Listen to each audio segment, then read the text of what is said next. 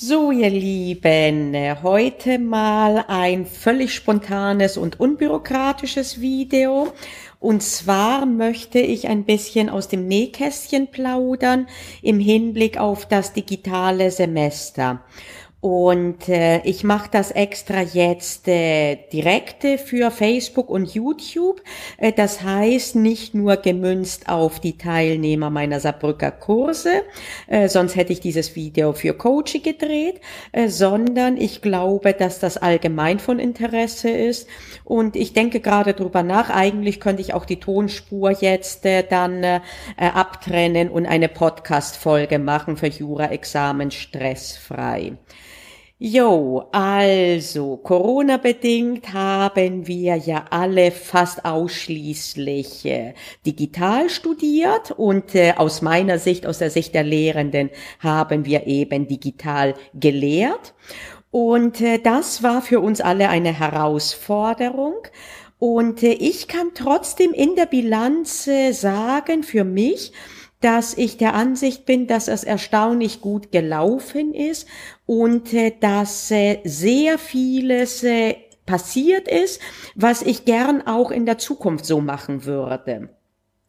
Und äh, das, was mir am allerbesten gefallen hat, war sowohl für mich als auch äh, für meine Studierenden die Möglichkeit, kleinere Einheiten jeweils zum besten Zeitpunkt äh, zu konsumieren, also für mich zu produzieren und für die Studierenden zu konsumieren im Sinne von anzuhören und zu lernen.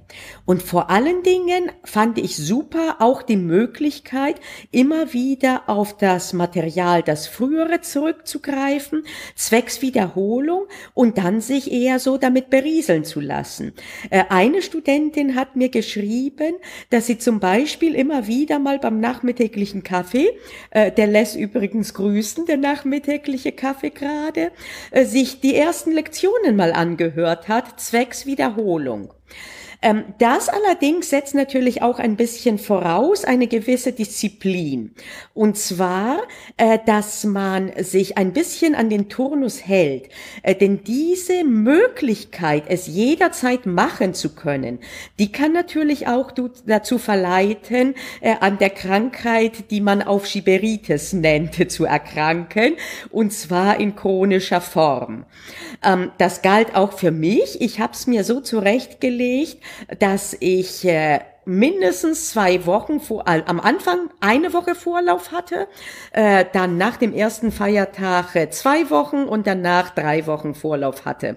Und ähm, das hat mich so euphorisiert, äh, dieses Gefühl eben, ähm, so einen Vorlauf zu haben, dass ich es mir leisten konnte, mal zu sagen, heute ist so ein genialer Tag, heute mache ich nichts, äh, sondern gehe nur an den Badesee oder umgekehrt, heute ist so ein bescheidener Tag, äh, dass ich eben aus dem Grund nichts mache oder weil ich zu kaputt bin. Und äh, bei den Studierenden war ich so, war es so, dass ich äh, Woche für Woche das Material reingefüttert habe, außer bei den Vorlesungen, die im zweiwöchigen Turnus äh, lagen, dann alle zwei Wochen. Und ich habe das immer gemacht, typischerweise am Freitag, bevor die Woche begann, in der ich meine Q&As gemacht habe. Und so gab es eine Struktur im Füttern. Es gab allerdings keine keinen Zwang natürlich, sich das anzuschauen, dann direkt in der Woche, wo es erschien, einen indirekten Anreiz aber, weil ich in dieser Woche dann äh, live äh, über Zoom online gegangen bin für Q&As äh, und das habe ich auch nicht aufgezeichnet. Das heißt, wer den Zeitpunkt verpasst hat, der konnte halt nicht mehr so unmittelbar mich was fragen. Per E-Mail natürlich immer und per Kommentare in der Lernplattform sowieso auch.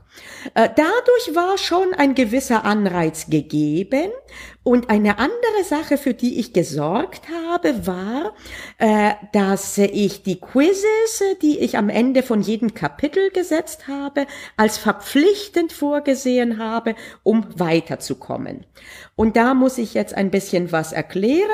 Äh, das waren eben Quiz, also ein Kapitel war bei mir eine Wocheneinheit. Und äh, das Quiz am Ende, das hatte Fragen und äh, weil es keine Möglichkeit gab, offene Fragen zu stellen, sondern nur entweder Fragen mit richtiger, manchmal auch mit mehreren richtigen äh, und mit unrichtigen Antworten, habe ich manchmal das dann so fabriziert, dass ich gesagt habe, erzähle mir mal was zum, was weiß ich, äh, und drunter war die richtige Antwort kann ich, äh, die falsche Antwort wäre kann ich nicht.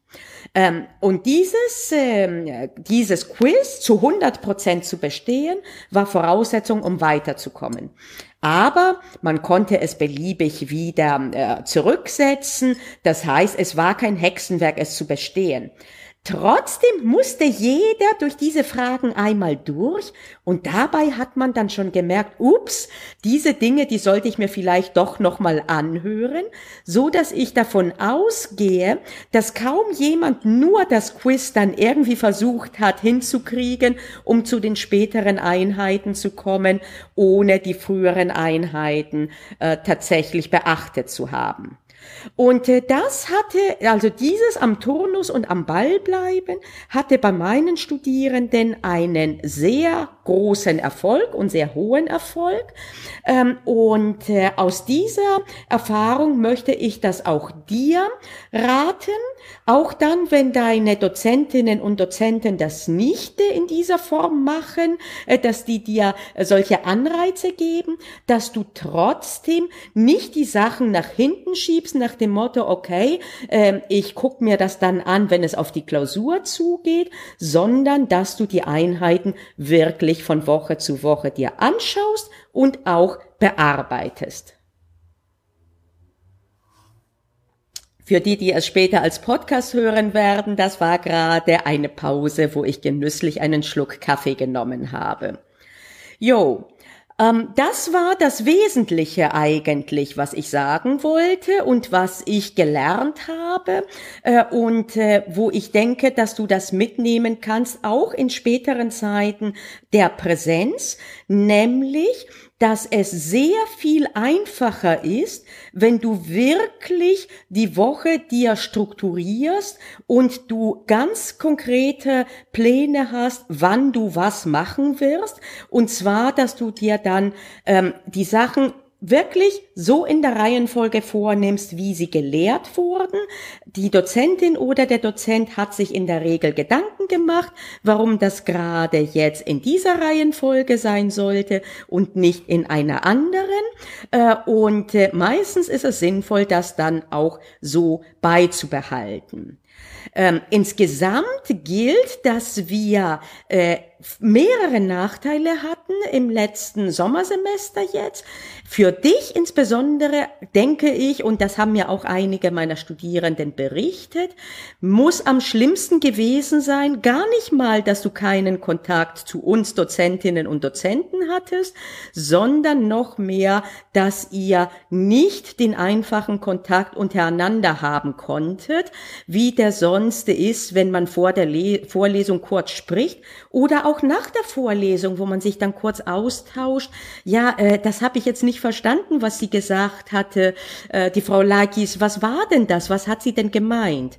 Ähm, das heißt, sollte das jetzt nach wie vor nicht möglich sein, äh, in richtiger Präsenz und mit richtigen Treffen weiter äh, studieren zu können, würde ich dir vorschlagen, dass du auf jeden Fall dann schaust, dass du eine WhatsApp-Gruppe machst oder äh, wenn du über Microsoft Teams die Möglichkeit hast, selbst über Zoom. der kostenlose Account, der bietet die Möglichkeit kostenlos für bis zu 30 Personen gleichzeitig und ich glaube bis zu 40 oder 45 Minuten ein Meeting abzuhalten.